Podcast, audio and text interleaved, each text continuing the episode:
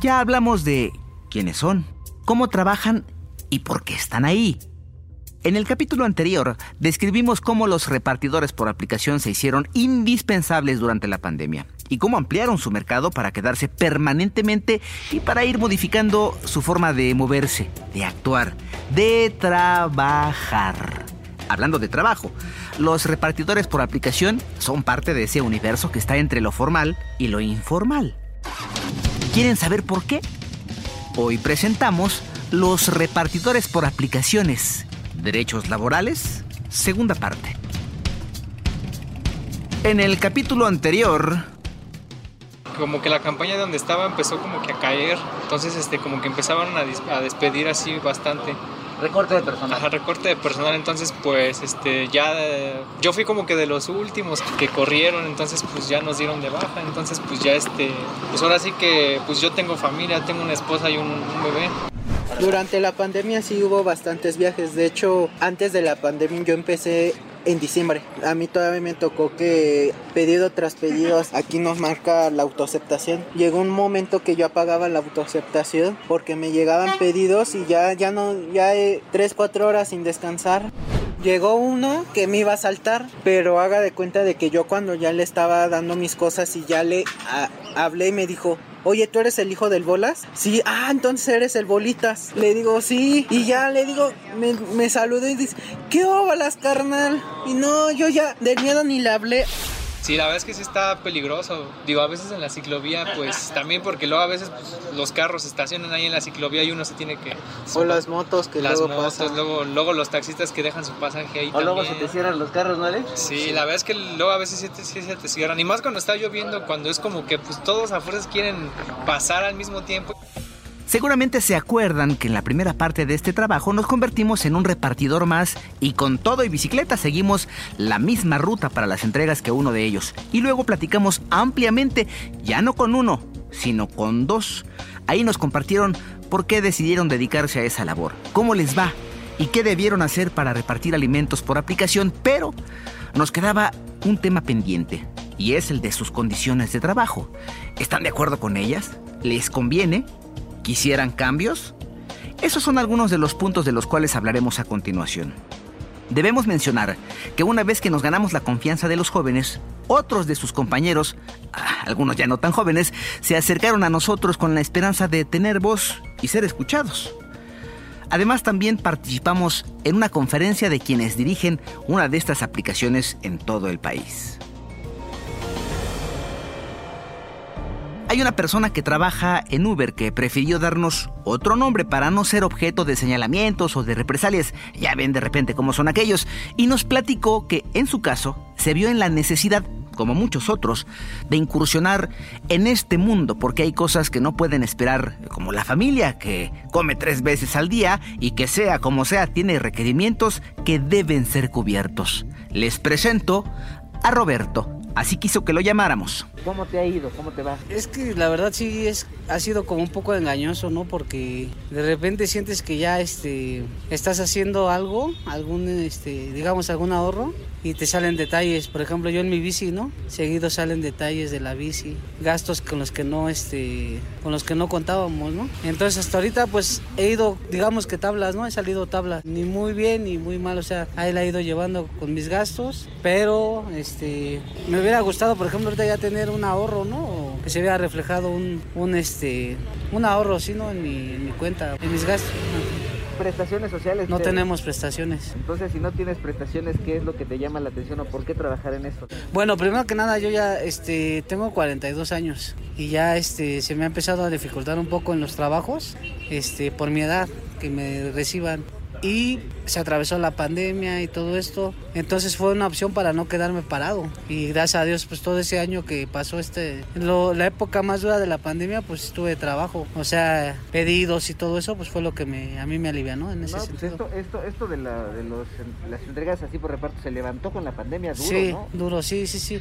Sí, sí, estuvo muy bien y gracias a Dios, pues este, no nos quedamos sin, sin chamba y ahí nos la fuimos la fuimos llevando. Ahorita ya está más tranquilo. Sí, ahorita ya está más tranquilo. La gente ya empezó a salir, ¿no? Sí, pero sin embargo sí he estado y estuvo también movido, gracias a Dios. Es cierto que por ejemplo tú puedes llegar como parte de una prestación al Seguro Social y decir, oye, yo soy de Uber, quiero darme de alta. Eso es cierto porque hace poquito Uber dio una conferencia y nos dijo, nosotros no vamos a cambiar nuestro modelo de negocios, porque si lo cambiamos, muchos socios repartidores se van a ir porque les conviene el horario y porque les conviene empezar y terminar cuando ellos quieren. Pero si yo les doy prestaciones sociales y les fijo un horario de trabajo, ya no les va a convenir. Eso es cierto, que como empresa te darían a ti prestaciones, pero también te darían un horario. ¿Eso te convendría?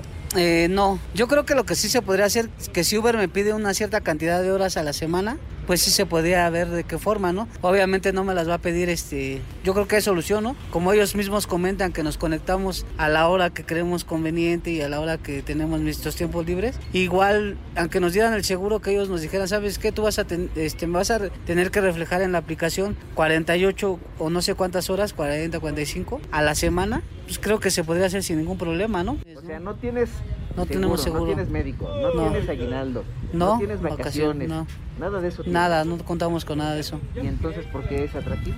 Pues yo, en, mi caso, por ejemplo, yo, este, ahorita estoy aquí por, por eso, porque es, es más difícil este, conseguir un, este, un trabajo. un trabajo, ¿no? Me he dado cuenta un poco que sí es como engañoso, ¿no? La aplicación este, a veces este, te hace ver como que, uy, este, manejas un buen de, dinero y, la verdad es que no, que este, pues se te esfuma. O sea, no es lo que realmente te, tú ves ahí. Tú ves una cantidad ahí, sin embargo, este, que tienes que, te quitan impuestos, este, después tienes que hacer una, una, declaración mensual de la cual tú le tienes que pagar un contador. Y al final de cuentas, por ejemplo, ahorita yo no he podido hacer mis declaraciones, pero no cuento con ese capital que supuestamente, por ejemplo, son como 10 meses que llevo, ¿no? Y, y, la, y los contadores que he consultado me cobran de 100 a 200 pesos por mes.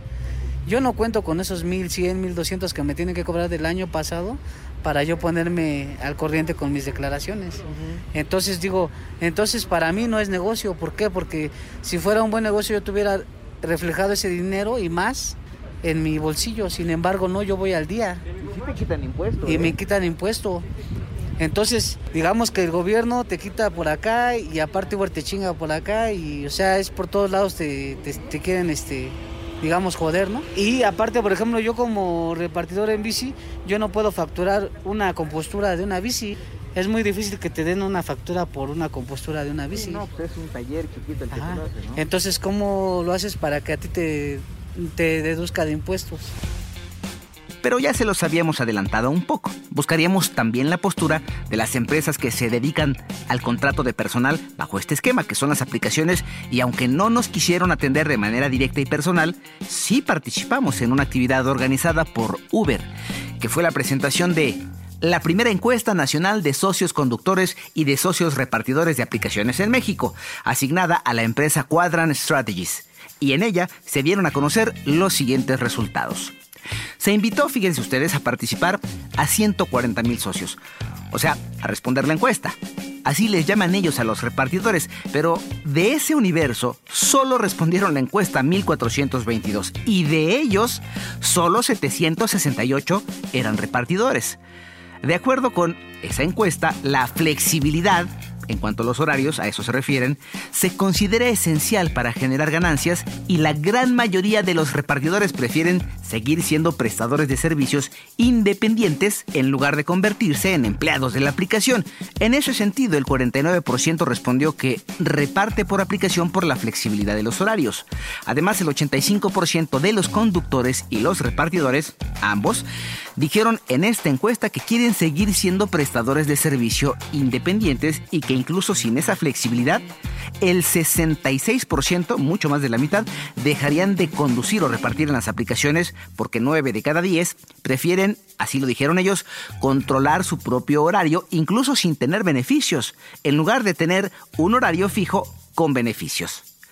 Vamos entonces a escuchar a Hugo Martínez. Él es director de Asuntos Jurídicos de Uber.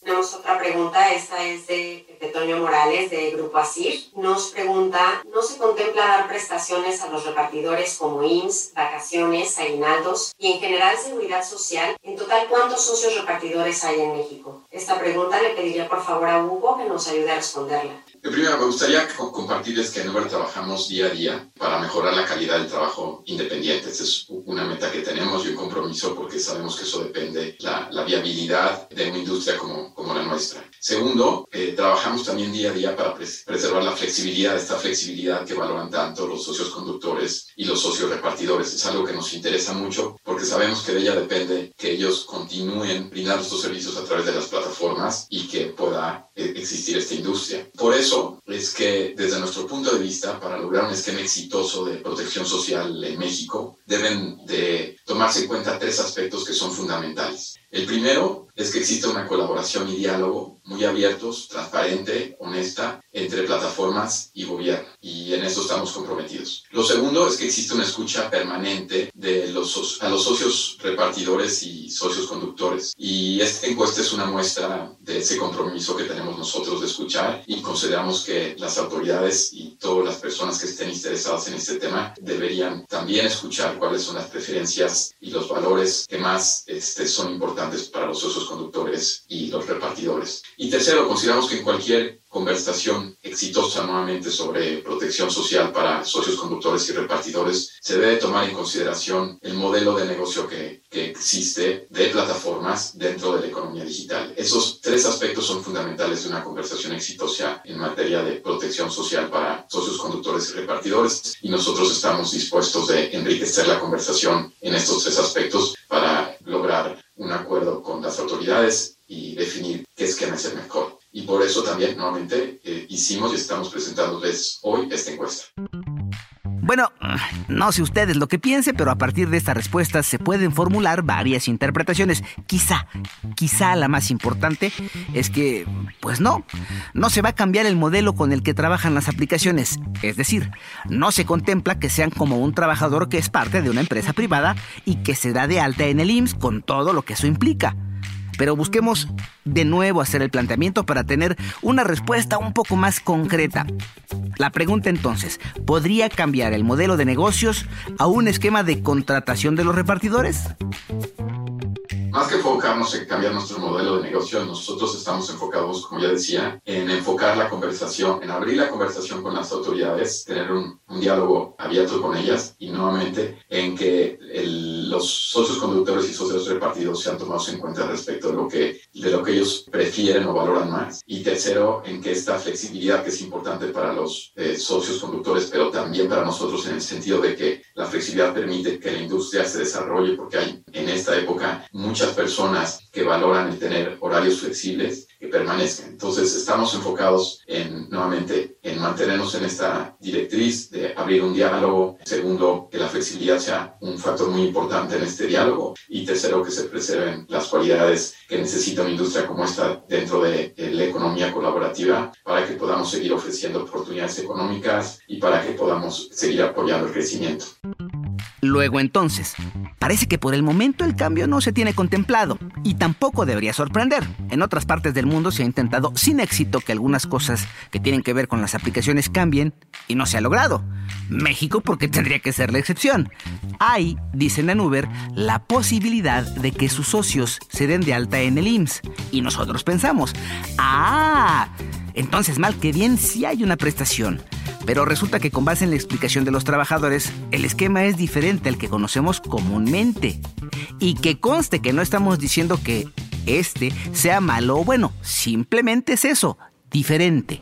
Sí, de hecho sí, este, yo estoy a favor de que se, se, ¿cómo se implemente el, seguro social, ¿no? Es que nos habían dicho que ustedes tienen la posibilidad de ir y darse de alta, ¿eso es cierto? Sí es cierto, pero por ejemplo, en mi, en mi rango de edad que yo tengo de 40 a 49 años, te cobran como 9.200 la anualidad para darte de alta en el seguro social. O sea, para mí prácticamente es imposible darme de alta en el seguro social. O sea, puedes dar de alta, pero tú lo tienes que pagar. Ah, exactamente. Yo me doy de alta, pero yo lo pago.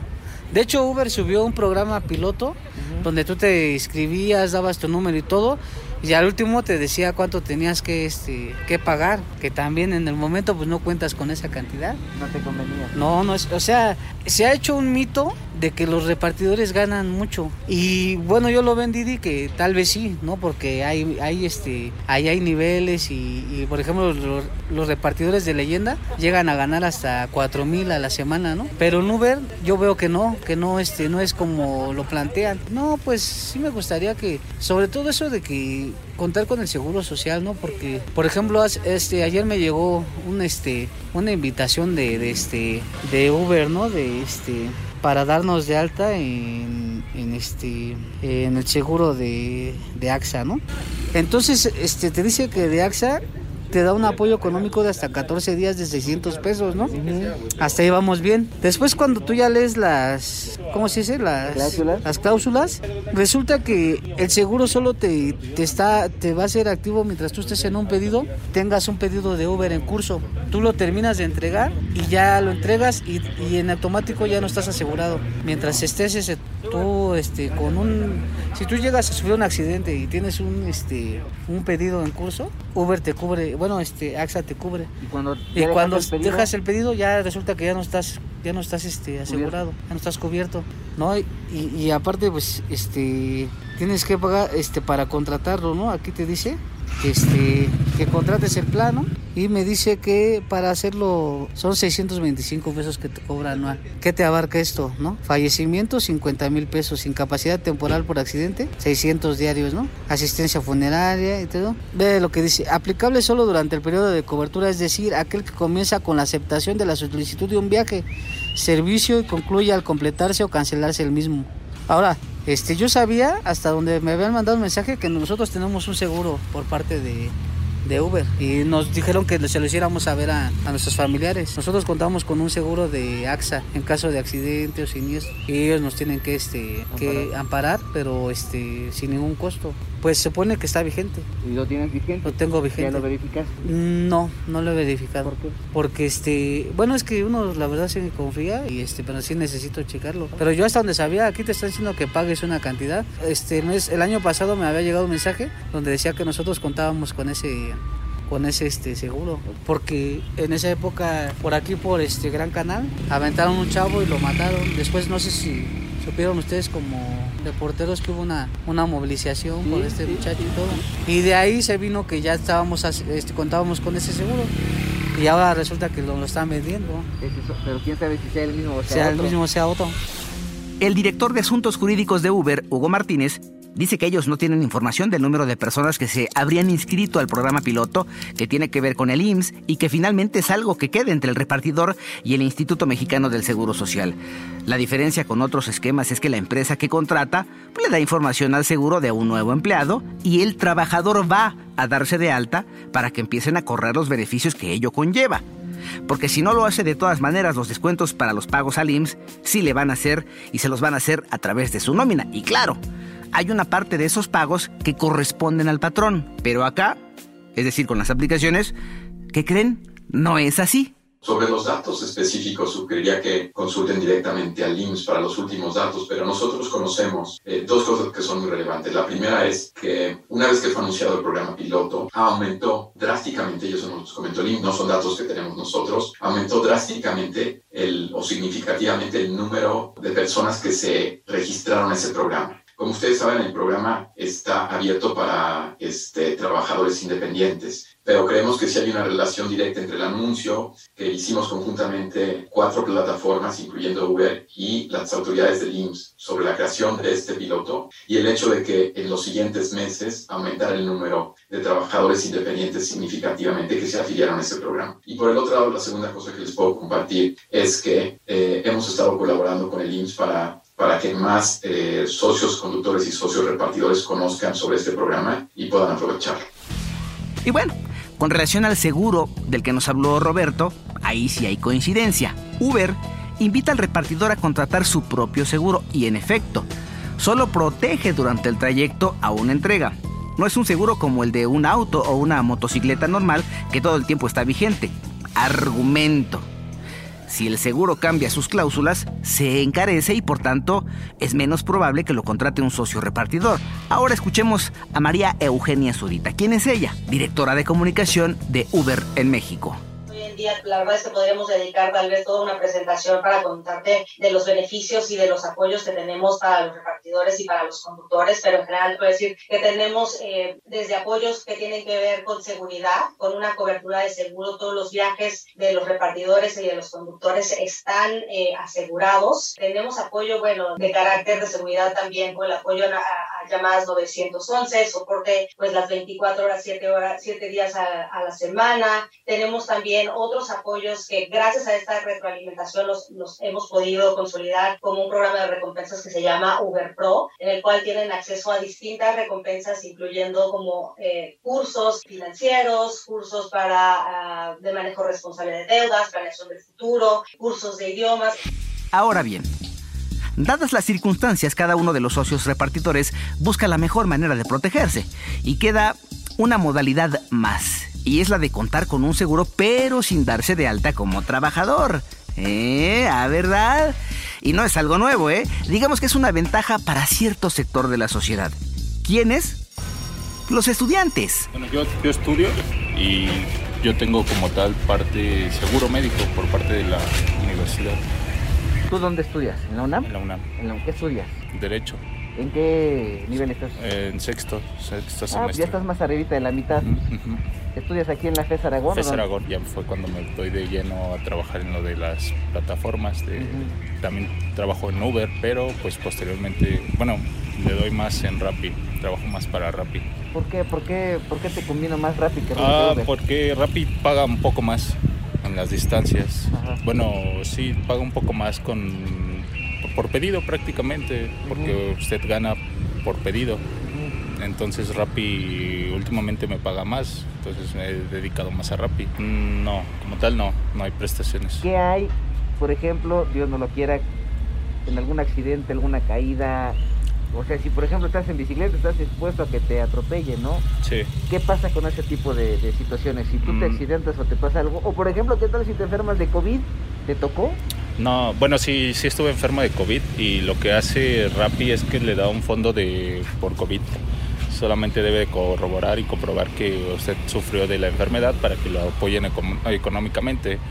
Unos 15 días más o menos le dan de aproximadamente eh, hacen un balance de cuánto es lo que ha ganado en los últimos 15 días y de ahí es donde parten para darle un apoyo nada más. Pero así como tal seguro médico no, no cuento por parte de las aplicaciones.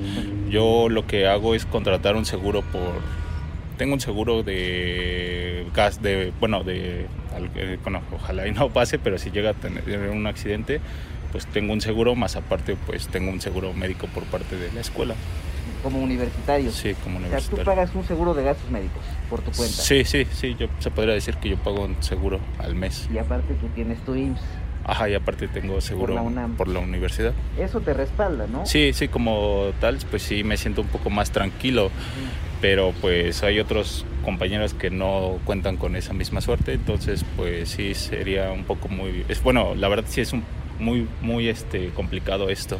Si tú sabes que no hay ese tipo de prestaciones y que en un accidente, si no tuvieras el seguro de la escuela, quién sabe cómo le harías, tendrías que solventar todos los gastos por tu cuenta. Estoy pensando también, por ejemplo, en, en vacaciones, estoy pensando en pagos de aguinaldo, en ese tipo de prestaciones. Si no existen esas prestaciones, ¿por qué trabajar en esto? Pues es que yo lo veo como un trampolín nada más, porque me ayuda para solventar mis propios gastos y los gastos de la escuela. La ventaja es que trabajo lo que yo quiero. Entonces, la verdad es que hay veces que pues sí se compensa el trabajo con la remuneración. Entonces, pues trabajo lo que quiero y simplemente lo ocupo para poder este escalar para terminar mi licenciatura. Es decir, a ver, explico. Resulta que cuando eres un estudiante de la Universidad Nacional Autónoma de México, tienes derecho a recibir atención médica en el Instituto Mexicano del Seguro Social. Lo único que deben hacer los alumnos de educación media superior o superior es darse de alta en la clínica que les corresponde, para lo cual pues, les piden los comprobantes que son alumnos vigentes, comprobante de domicilio. De ahí en adelante, como cualquier afiliado al IMSS, pueden sacar su consulta y atenderse. Claro, no les dan la cita al día siguiente. Por eso dije, como cualquier derechohabiente, tienen que hacer fila varias horas para que les den una consulta y para que los atienda su médico general o programar esa consulta en los números telefónicos que les dan para que vean qué día hay disponibilidad y entonces elegir entre los horarios que quedan. en fin, esa ya es otra historia. Queda un aspecto pendiente por exponer. ¿Y saben cuál es? El pago de impuestos para los repartidores, para las empresas y para los usuarios. ¿Quién de ellos pagará? El pago de impuestos. En el caso particular de la Ciudad de México, a finales de 2021 seguramente se acuerdan, se anunció que se cobraría un impuesto más a las aplicaciones y se generó una manifestación porque los repartidores, entre otras cosas, concluían que ese impuesto impactaría de dos posibles maneras. Su bolsillo o el de los clientes. Así de sencillo. Aunque el gobierno de la Ciudad de México se apresuró, en ese momento sí lo hizo, a decir que ni una ni otra. Que el objetivo en todo caso era que las empresas encargadas de las plataformas pagaran ese impuesto. Pero ¿Les parece bien si platicamos con otro repartidor? Otro socio, como les llaman en algunas plataformas. Es que solo hace falta que nos tengan un poquito de confianza y ellos mismos, ¿eh? En serio, empiezan a expresarse y empiezan a expresar cuáles son sus necesidades, todas diferentes y todas igual de importantes. Sí, para que después no vayan a decir que solo platicamos con uno, con dos, porque nunca faltan los que buscan minimizar y restarle importancia a lo que dicen los demás, que por cierto, piensan y viven de manera diferente las cosas. Pues mira, te diré, de impuestos, hablando de impuestos, a nosotros nos quitan impuestos de todo. Por ejemplo, mira, ahorita te enseño. Eh, hablando de las ganancias, aquí nos, a nosotros nos desglosan más o menos por viaje cuánto ganamos, no sé. Pero por ejemplo, este que estuvo bien cerca de 19 pesos, de medio kilómetro. A mí me pagan 20 pesos de esos 20 pesos me quitan casi 2 pesos de impuesto por la retención del IVA, retención del impuesto sobre la renta. Entonces mi ganancia de ser de casi 20, 50 terminó siendo de 18.50. Eso es lo que yo gané en total. Aparte de eso, si a mí, por ejemplo, un cliente me llega a dar alguna propina, por ejemplo aquí que me dieron 20 pesos de propina, también me quitan impuestos de la propina. Hay propina por la aplicación y propina en efectivo. Entonces a mí me quitaron 2 pesos de la propina. Entonces ya mi propina no fue de 20, sino de 18 pesos. Entonces en ese aspecto nos convendría que las propinas nos la dieran en efectivo. Más aparte de eso, porque cuando yo me fui a dar de alta en el SAT, porque tienes que cambiar tu régimen de estar asalariado o desempleado, yo lo tuve que cambiar a prestador de servicios en plataformas digitales. Y ahí pues tus obligaciones fiscales son que cada 17 de cada mes tú tienes que hacer tus declaraciones de impuestos. Tuve que contratar una contadora porque obviamente no todos sabemos de sobre el SAT. Entonces son 300 pesos de la contadora más lo que llegué a, deducir porque a veces hay más gastos que ganancias y ahí gasta, pagas muy poco o más ganancias que gastos y que pagas más. Mi primer factura de, de impuestos del SAT fue de 20 pesos. Después la segunda, como ya gané un poquito más de lo que gasté, fue de 54 pesos. Luego de 60 y así sucesivamente.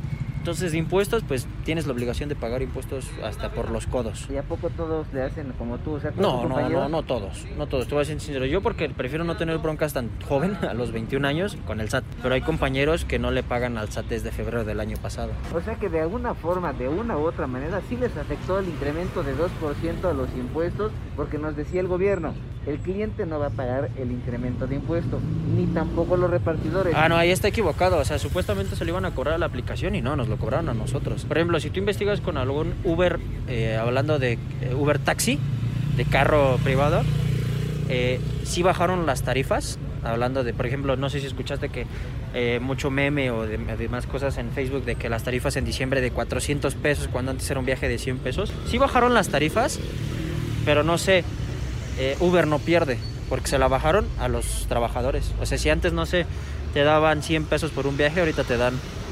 75. Entonces, sí, a lo mejor sí entró en vigor ese, ese, ese IVA y que no iba a afectar, pero afectó a los, a los, a los Uber driver como tal. A ustedes no tanto. No, sí, a nosotros. O sea, nosotros somos los Uber driver, o sea, nos afectó a todos. parejos. Ese es uno de los varios trabajadores de plataformas con los que platicamos. Pero entonces, cuando se dieron cuenta del tema los otros, no quisieron perder también la oportunidad de expresarse sobre eso, los impuestos que deben pagar. Vemos entonces qué es lo que dice Roberto. Entonces, ¿cómo lo haces para que a ti te, te deduzca de impuestos. No se puede. Oye, ¿y el impuesto nuevo que acaban de aprobar? No, no sé cómo lo vayan a manejar, pero lo que sí hemos visto, por ejemplo, que yo el año pasado cuando empecé en abril, este, los viajes nos los pagaban más caros. Había distancias, nos pagaban un poco más caros. Hoy lo que he visto en este, desde hace como 3, 4 meses, que ha ido bajando la, la cuota de los viajes. Lo que no pagan por cada sí, viaje. por que cada viaje. Por digamos, si hace, hace antes hacía un viaje de aquí, de aquí a unos que 2, 3 kilómetros que me lo pagaban en 30, hoy te lo están pagando en 27. Y si es más corto, pues en 20 y así. O sea, ya según los, los de Uber habían dicho que porque estaban dándole un apoyo extra a los repartidores durante la pandemia. No sé si sea por eso que ha- había, ¿no? Pero sí ha ido bajando en vez de ir mejorando. Pero, pero, pero, pero, pero entonces ya no entendimos. ¿El impuesto que anunció el gobierno de la Ciudad de México existe o no? ¿A quién se lo cobran? ¿Quién termina pagándolo? Platicamos con Alfredo. O sea, sí están teniendo que pagarlo ustedes Sí. para salir Sí, adelante. ahora sí que me imagino que por ahí han de tener sus tranzas las aplicaciones para decir, ah, no, yo estoy pagando, yo estoy pagando. Pero en realidad lo estamos pagando nosotros. Con tarifas, te digo, 20, 25 pesos por 3.4 kilómetros, la verdad se me hace muy poco. Tú por lo pronto sí estás pagando todos tus impuestos, hasta con cada mes lo estás declarando. Claro, ¿no? Escuchar solo la opinión y basarnos nada más en la experiencia y la decisión o las actuaciones de los socios repartidores sería como comernos solo la mitad del pastel. Así que para saborear la otra mitad habría que escuchar también la opinión de quienes representan a una de estas empresas. Por ejemplo, Uber. ¿Qué dicen los de Uber con relación al pago de impuestos y sobre todo al impuesto en la Ciudad de México? Tiene el uso de la voz Eugenia Zurita, directora de comunicación de Uber en México. Las empresas de la economía digital como Uber ya pagamos y retenemos impuestos federales en el país, como IVA, ISR, impuestos locales, como es el, el predial que se recauda también con el propósito de mejorar la infraestructura eh, de la ciudad y trazar ciudades más sustentables, visión que compartimos con, con las autoridades de la Ciudad de México. Sin embargo, creemos que esta no es la, la manera, o sea, a través de, de impuestos no es la manera de solucionar, sobre todo en el contexto donde las opciones de entrega son, o sea, de entrega accesible son más importantes para la economía, sobre todo poner un impuesto a una industria que ya paga impuestos. Entonces, como siempre, estamos eh, dispuestos y abiertos a platicar con las autoridades y poder encontrar mejores alternativas para una visión que tenemos compartida. Bueno, y, y a ser más como más concisa. Este impuesto estamos analizando, eh, este nuevo impuesto que, ha emitido la Ciudad de México, estamos analizando cómo impactaría a, a todo el ecosistema, pero lo que sí puedo confirmar es que no va a tener ningún impacto en las ganancias o las tarifas para los usuarios. Entonces, eso es algo que les puedo confirmar. Queremos hacer énfasis en el hecho de que la empresa asegura que ya pagan impuesto federal y el impuesto del que habla la Ciudad de México es de carácter local.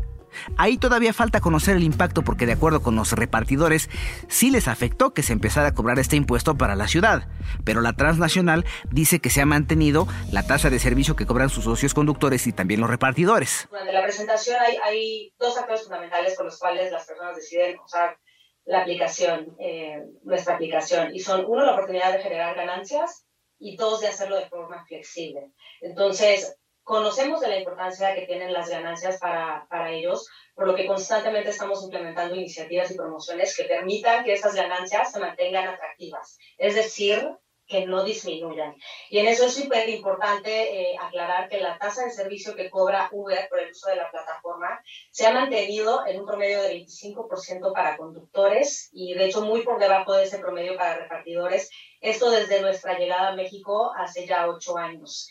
Sin embargo, en los últimos años han habido distintas disposiciones, por ejemplo, de carácter fiscal, que han significado ajustes en este rubro. Por ejemplo, en, en Uber estamos obligados a retener, eh, y esto lo hemos anunciado con una, una, alianza, un convenio que hicimos con el SAT y presentamos ya hace casi dos años, que tiene que ver con la retención de impuestos de los socios eh, de la aplicación. Esto es la retención del IVA y del ISR de sus ganancias. Y además, en las últimas eh, reformas fiscales que, que hubieron, se les retiene también el IVA por la tasa de servicio. Estas retenciones se entregan de manera a las autoridades fiscales mexicanas sin que esto signifique una ganancia para la plataforma o aumentos en las tasas de servicio. Así que no hay ni se tiene contemplado ningún aumento de, tarifas. Estas se mantienen se seguirán manteniendo en ese promedio.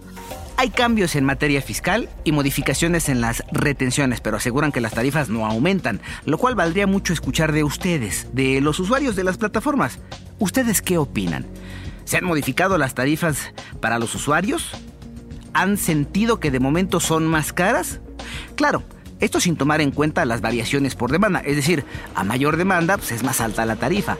Hay que considerar las distancias que recorren los repartidores, los precios de los productos que transportan, en fin, hay una serie de variables y hay gran cantidad de cosas que se deben tomar en cuenta. No obstante, ustedes como ven, ¿subieron o no los precios? A manera de conclusión, ¿qué dirían ustedes de los repartidores de aplicación? Hay de todo un poco, ¿no? Desde los jóvenes que utilizan las plataformas solo para cubrir sus gastos de la escuela o del momento, hasta los que no encuentran trabajo o lo perdieron durante la pandemia. ¿Y qué me dicen del grupo de chavos que salen de casa y se dirigen como primer punto de entrega a la Plaza Luis Pasteur? Sí saben por qué, ¿no? ¿No lo saben? Ah, bueno. Pues porque ahí encontraron el paraíso de los viajes estelares y cósmicos, porque resulta que desde que convirtieron ese parque en un sembradío de marihuana, pues hay quienes pasan más tiempo en ese lugar que trabajando, que en la escuela o que en sus propias casas. Y si no nos creen, basta con que se den por ahí una vueltecita.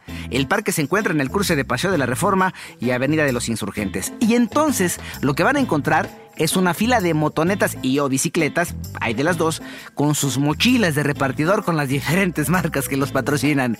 Y a sus dueños acostados o en pequeños grupos reunidos en torno de las matas de las plantitas que ahí se dan.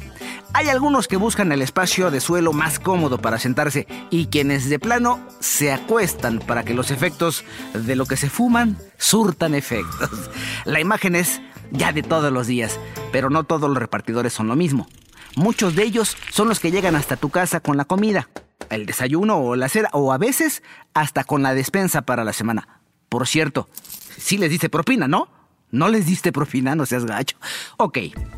Hay algunos datos en los que coinciden la encuesta solicitada por la empresa y los repartidores. Por ejemplo, que sí hay muchos jóvenes que trabajan para las aplicaciones para ayudarse para sus estudios.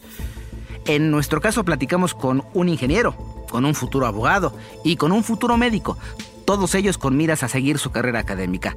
No todos están de acuerdo con el hecho de no contar con prestaciones sociales, porque como es una labor de calle y hay quienes con esta actividad mantienen literalmente a sus familias, preferirían sí contar con algún servicio médico, como en el caso de los empleados de las empresas privadas. Además, y miren, toco madera, en caso de accidente, podrían ser atendidos en el IMSS, pero las plataformas no necesariamente están dispuestas a cambiar su forma de contratación a lo que ellos elegantemente llaman modelo de negocios.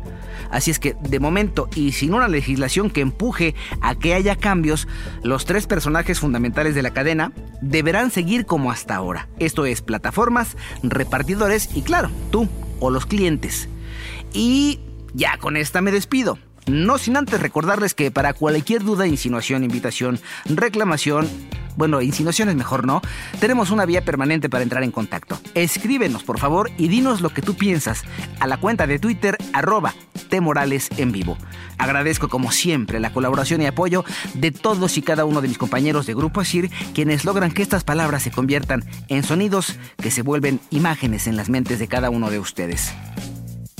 ¿Qué volé? Parece que vengo al Parque Luis Pasteur, ¿verdad? Mejor aquí la dejamos. No vaya a ser que se me crucen también los cables.